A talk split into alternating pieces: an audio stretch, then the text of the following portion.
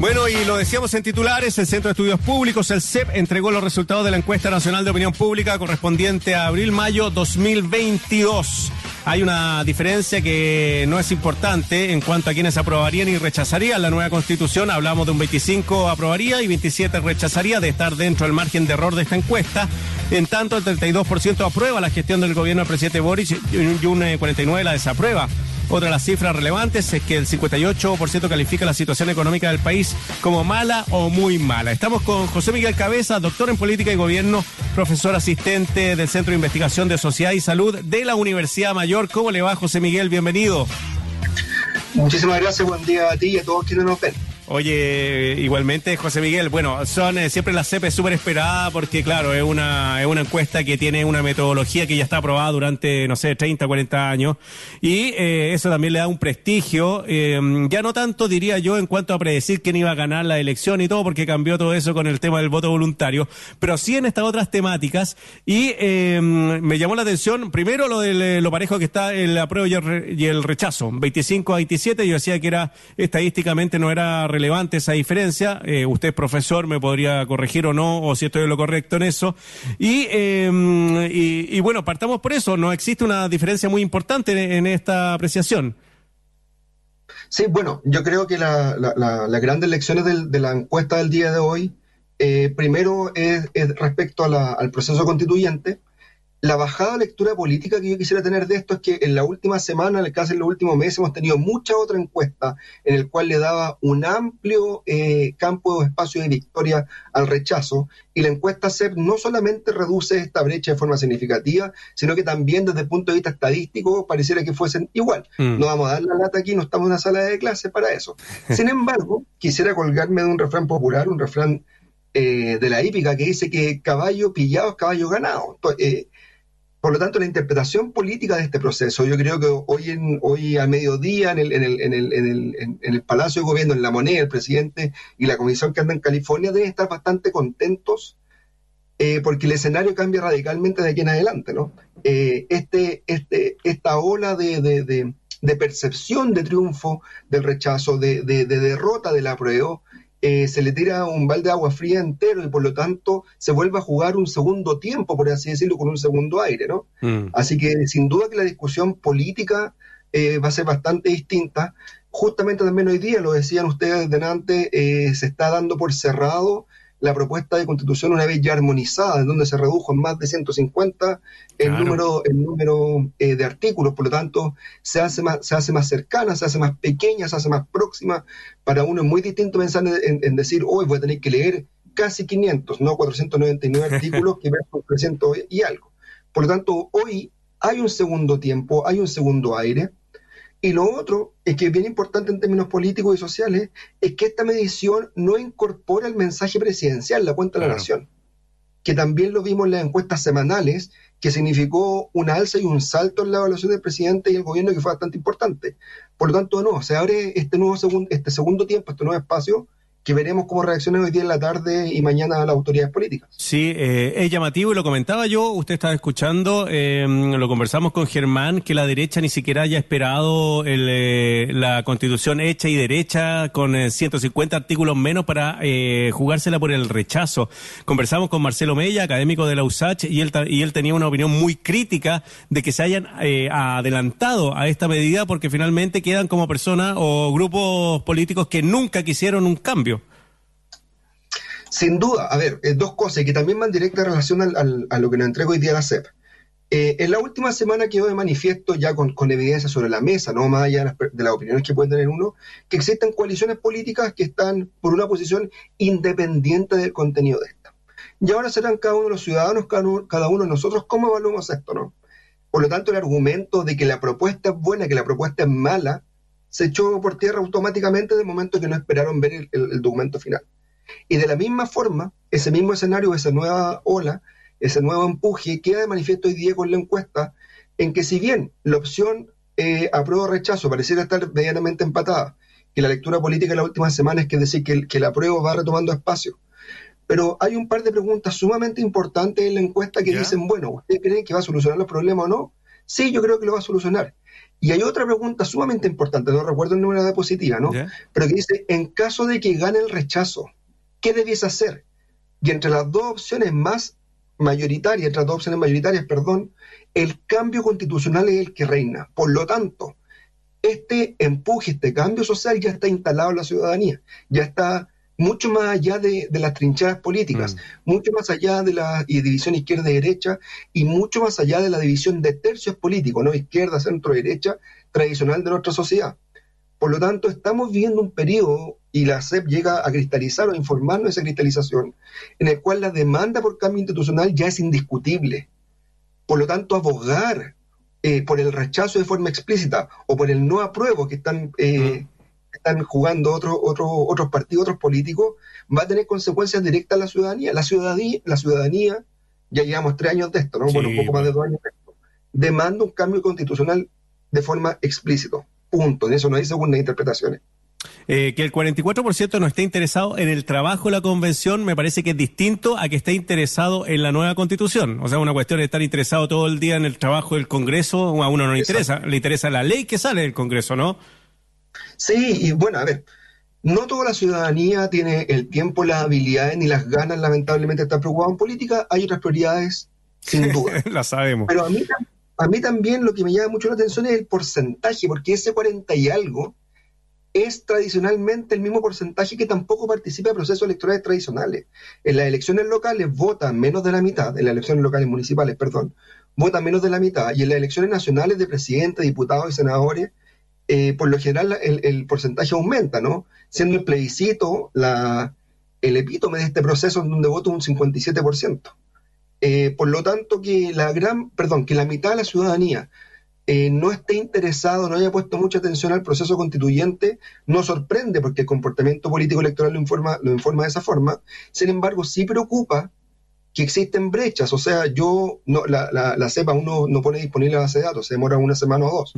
Pero cuando desagreguemos esto por nivel educacional, ingreso económico, si trabaja o no trabaja, comuna de, de, residencia, lamentablemente eso va a revelar brechas tremendas, ¿no? Las personas desocupadas, las personas de comunas de menores ingresos, las personas con, niveles, con menores niveles de, educación, presentan menos interés en la política porque su prioridad simplemente es otra. Mm. Eh, y lo importante es que el plebiscito y que la votación obligatoria llegue a nivelar o eliminar, en el mejor de los casos, esas, esas brechas, ¿no? Que, participe, que participemos todos, lamentablemente de forma obligada, pero en el cual estemos en igualdad de, posibilidades. Así que también esa es la gran incógnita, ¿no? Eh, por más que tenemos un voto eh, obligatorio de salida, ¿cuál va a ser el porcentaje de participación en esto? Sí, porque las sanciones generalmente ya sabemos que no son altas o no se aplican finalmente para la gente que no está participando. Eh, en el modelo anterior, lamentablemente, la, sanción era, era nominal, ¿no? Eh, no, no, no, motivaba o, o, no, o no eliminaba el, el, hecho de que las personas simplemente se arrestaran. Mm. Exactamente. Eso es lo que nos indica la evidencia de los 20 años que tuvimos en Chile con ese sistema. Sí, bueno, estamos conversando con eh, José Miguel eh, Cabeza, doctor en Política y Gobierno, profesor asistente del Centro de Investigación en Sociedad y Salud de la Universidad Mayor. Me llamó la atención eh, que en la encuesta también, bueno, las universidades y las radios, o sea, nosotros estamos complementando todo esto, estamos, son, están dentro de lo, de lo, más creíble que tiene la sociedad, pero ¿sabe qué? Me, me llamó la atención mucho el repunte carabineros que subió desde abril-mayo del 2017 desde un 17% y ahora está en un 38%, pasando por el estallido social claramente. Eh, ¿A qué cree que se debe, José Miguel, eh, la subida de carabineros? Debe ser también por eh, los problemas que hemos visto en las calles, la delincuencia, que es una de las mayores preocupaciones que tiene la gente. Sí, también el aumento de la PDI que va en la misma línea, ¿no? Sí, la PDI también sube. En la segunda, la primero está en la universidad con un 54. Claro, PDI 45, Radios 44 y Carabineros 38. Mira, parto por, el, por las instituciones más confiadas, ¿no? Sin duda la universidad y, bueno, y los medios de comunicación, la radio tradicionalmente, perdón, la radio tradicionalmente ha estado ahí, no así la universidad. Y yo en la universidad lo explico por este rol de muchas universidades estatales que pusieron a disposición, por ejemplo, sus espacios. La moneda chica fue de una mm. universidad tradicional, eh, otro espacio fue el mismo usted de la Universidad de Santiago que prestó las instalaciones, por lo tanto asumieron un rol activo y eso la ciudadanía lo percibe y lo premia, por cierto. Respecto a, las fuerzas de orden, sean uniformadas o no, eh, no podemos olvidar, que, y que es precisamente la ola que estamos viendo en términos sociales y políticos ahora, en que en Chile hubo una explosión y una erupción de, eh, social y que tuvo muchas manifestaciones de violencia y en las cuales, me permito decirlo, esta mi apreciación, eh, policías violaron los derechos humanos de manifestantes. Eso, afortunadamente, ha tenido una respuesta que yo, que yo considero que ha sido no la mejor, pero sí adecuada respecto a la persecución y sanción de esos casos. Y por lo tanto es normal que las fuerzas de orden empiecen a tener esta evaluación eh, más, eh, no, no, no tan crítica, porque no ha sido así en, en todos los años, no ha sido así en todo el proceso eh, democrático.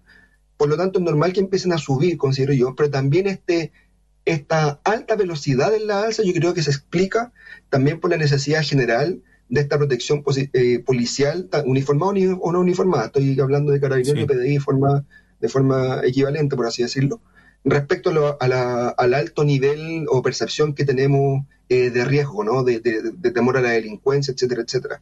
Sabemos, sabemos dos cosas, lamentablemente, que el número de casos no ha variado tan radicalmente respecto a los años anteriores, pero sí ha variado mucho y ha aumentado mucho la violencia y la utilización, por ejemplo, de armas de fuego en, esto, en estos procesos, lo cual genera y aumenta una, percepción de victimización. La victimización es la percepción de la, la ciudadanía respecto a su seguridad pública y no necesariamente si es que tú o uno fue víctima o no de delito. Por lo tanto, la percepción de victimización reacciona de forma mucho más alta respecto al aumento real del número de delitos. ¿Por qué? Porque vemos también en los medios y también por nuestras eh, redes sociales, nuestros familiares, en que, en que los delitos son mucho más violentos. Hay utilización de armas de fuego, por ejemplo, que, no sé, por 20 años atrás era mucho menos frecuente, ¿no? Por lo tanto, las consecuencias de un hecho delictual hoy día son mucho mayores a las que teníamos eh, eh, décadas atrás. Eh, bueno, en la parte final de ese gráfico están los partidos políticos, la Cámara de Diputados y, el Senado, eh, con 10 eh, cada uno de las cámaras y los partidos un 4. Y uno aprecia en el Congreso el tema de estar bajando los quórum para reformar la Constitución, bueno, oponiéndose muchos senadores a que se elimine esa, esa Cámara. ¿Cómo lo interpreta usted que se levanten esas voces desde ahí, desde un lugar que está tan desprestigiado? ¿Hay algún peso en la ciudadanía? la opinión de quienes nos están representando en el Parlamento en este momento? Mira, mi, interpretación de esto es que efectivamente existe un, sector, un porcentaje no menor de nuestros representantes democráticamente electos, por cierto, pues. ¿cierto? Que, que aún no ha leído la sala, ¿no? que aún no se ha dado cuenta y que lamentablemente aún no vio venir las razones del estallido social. Ah, son sectores minoritarios, no son todos, pero yo entiendo que el Senado se resiste a perder sus cuotas de poder, pero también eh, tienen que ser conscientes que la demanda de la Por primera vez en más de 200. Perdón, ahí sí. Eh, es, completamente distinta, ¿no? Por lo tanto, la demanda de la ciudadanía son poderes representativos de, las, eh, distintos, personajes distintos. Piensa que la, la, la, Convención Constitucional, ¿no?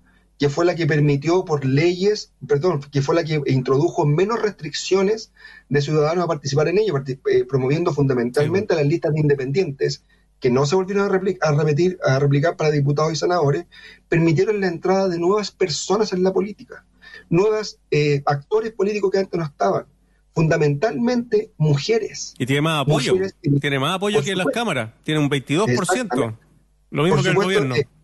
Exactamente, mujeres que, que, que, no, que nadie de ellas, ninguna de ellas fue electa gracias a la, a la, a la paridad, es decir, ningún candidato electo hombre perdió su escaño porque tuvo que cedérselo a una mujer, que era la gran crítica previa. Por lo tanto, cuando la ciudadanía se le abren puertas y ventanas, entra aire, entra luz y se le da el espacio de competir a distintas personas, la ciudadanía hoy día elige a distintas personas. El amarre político del binominal, que por cierto afortunadamente ya se acabó y hoy día tenemos un Senado que está electo 100% sin el binominal, eh, eh, eh, generaba esa camisa de fuerza, ¿no? Que uno finalmente terminaba eligiendo por el mal menor pero negaba, negaba completamente la competencia electoral a sectores, a personas, a individuos o a grupos o partidos políticos nuevos. Eh, yo espero y quisiera que en las próximas elecciones parlamentarias se vuelvan a incorporar o se libere un poco más la restricción de acceso a candidatos y candidatas. La paridad sin duda que llegó para llegarse enhorabuena. Esperemos que en 20 años más, en 20 años más las leyes de, paridad sean innecesarias porque ya somos una, una sociedad mucho más igual pero la tensión hoy día, la tensión está entre se premian los partidos políticos, se premian los movimientos sociales. Sí. La respuesta hoy día constitucional de la, y de la propuesta eh, constituyente es que los partidos políticos siguen primando. Eh, eso genera estabilidad, genera proyección, sin duda, pero no podemos volver a cometer el mismo error eh, de que eso a la vez margine sectores importantes de la población. Mm. Esa es la señal de alerta de aquí en adelante, ¿no? Sí, eh, está interesante la encuesta porque hay una de las preguntas que dice, ¿cuán de acuerdo o en desacuerdo está eh, con que existan cupos o escaños reservados para pueblos originarios? Que es un tema que a muchos políticos les causa eh, terror o eh, han catalogado como que van a ser eh, ciudadanos de primera clase y otros de segunda. En la lámina número 38, profesor. Eh, sí, dice muy de acuerdo o de acuerdo 61%. O sea, la gran mayoría de los chilenos y chilenas están de acuerdo con que los pueblos originarios tengan una representación en el Congreso. Sí, y de nuevo, mi interpretación sociopolítica de este proceso, mi bajada, es que también la ciudadanía entiende que el conflicto de, lo que hoy día se llama la macrozona azul, ¿no? Para, no, para no hablar de un pueblo originario, eh, va mucho más allá de un proceso de tierra, va mucho más allá de una retribución material o económica, ¿no? va a un, proceso de reconocimiento institucional, también entiende que toda esta postergación histórica ¿no? Eh, ha traído consigo consecuencias eh, letal, hasta fatales, ¿no? Ha muerto gente en este proceso. Que el peor escenario es el que estamos hoy, el enfrentamiento armado, la movilización armada. Por lo tanto, yo, yo interpreto este resultado, que a mí me sorprendió, lo, me sorprendió completamente lo contundente de que es, que los encuestados en general entienden que la solución del conflicto históricamente mapuche, del conflicto de la macrozona sur, va por reconocimiento constitucional, por incorporación y, finalmente por, por, dignidad, ¿no? que fue la gran demanda de la ciudadanía eh, dos años atrás. Sí, increíble, ¿ah? increíble que, mm, que creo yo ¿ah? que parte de la Convención Constituyente eh, ha leído bien esto. Yo creo que eh, tuvieron sus errores, sus errores comunicacionales, han tenido mala prensa y vemos que la televisión está dentro de, lo, de las cosas que menos prestigio tiene. Y me imagino, y eso lo vimos desde el estallido social, en, bueno, sus líneas editoriales también tienen que ver con eso. Em, y que, claro, la convención haya estado, o por lo menos esa representación que decía usted ciudadanas y ciudadanos comunes y corrientes que llegaron ahí, eh, han, eh, creo yo, han, han, leído de manera interesante y de manera certera lo que pretende Chile, de ahí a que estemos de acuerdo o no de acuerdo con todo lo que está ahí. Eh, es otra cosa. Pero no sé cómo interpreta usted, que cree que lo que salió, o por lo menos lo que hemos leído de la nueva constitución, está más o menos acorde con esto, lo que dice la encuesta. A ver, sin duda, el, escenario alterno en el cual, por ejemplo, la prueba hubiese sido, no sé, por el doble rechazo, nos daría respuesta a esto. Efectivamente, en la ciudadanía, la ciudadanía hoy día está duditativa y no está 100% segura de lo que va a venir. Perfecto. Lo que yo destaco de eso es que es un escenario muy distinto al que nos han venido mostrando en el último mes actores políticos y encuestas de opinión pública en el cual prácticamente la brecha a favor del rechazo ya, había, ya, ya tenía decidido el plebiscito. Hoy día sabemos que eso no es así. Mi interpretación también política es que una fuerza que va en alza es muy difícil que detenga esa alza. Por lo tanto, no me sorprendería que en un mes más esta misma encuesta que quizás dijeron que le iban a hacer o no, eh, tenga un porcentaje a favor del, del apruebo mucho mayor. Mm. Y concuerdo mucho contigo en que la Convención Constitucional leyó mucho mejor la, la, realidad, y precisamente por lo que argumentaba adelante, ¿no? Porque es un ente democrático electo por la ciudadanía mucho más representativo eh, de la sociedad de lo, que es la Cámara y el, y el, y el Senado, ¿no? De hecho, estos grandes nombres, que, o, aquellas personas que compitieron del Senado, de la Cámara, a la constituyente, no todos fueron electos, o pues. incluso muchos han tenido un rol completamente secundario. Eh, Imagínense que la DC sacó un solo eh, un solo representante como, y la democracia cristiana es un partido relevante y muy importante en la historia de Chile. Por supuesto, y no, y no solamente eso, de hecho voy a poner precisamente ese ejemplo, que él cada vez que habla y de Acuñas habla de nosotros. Y es él. Nosotros de uno. Eh, ahora también, por, perdón, poner una, eh, hacer hincapié en algo, ¿no? También estaríamos cometiendo un error tremendo al asumir que la representación política de la constituyente es la constitución política histórica o la que tenemos hoy en el país. Esto de que la derecha tradicional o más dura haya sido reducida un 20% en que la DC tenga un solo representante, es verdad, pues. corresponde única y exclusivamente a la realidad sociopolítica de un, año, de un año atrás. Del momento. del momento, exactamente. Esta la, eh, Sí, pues, porque después en la elección de parlamentario a la DC le fue muy bien, en la de alcaldes también le fue muy bien. Exactamente, exactamente, porque saben, porque saben muy bien jugar con las reglas del juego más tradicionales, pero también, y esto es lo que yo quisiera poner atención de aquí, no sé, por 15, 20 años más, a que también el sistema electoral, las leyes de ingreso premiaban a que fuesen los partidos tradicionales los que lideraran las listas. Por ejemplo, lo, digo, lo repito, ¿no? Eh, no se permitió nuevamente la inscripción de listas de candidatos y candidatas independientes, que fue la gran eh, diferencia de, la elección eh, de constituyentes. Em, pero de nuevo, ahí hay una, eh, una negociación no resuelta, un balance no resuelto entre primamos solo a los partidos o solo a los movimientos sociales.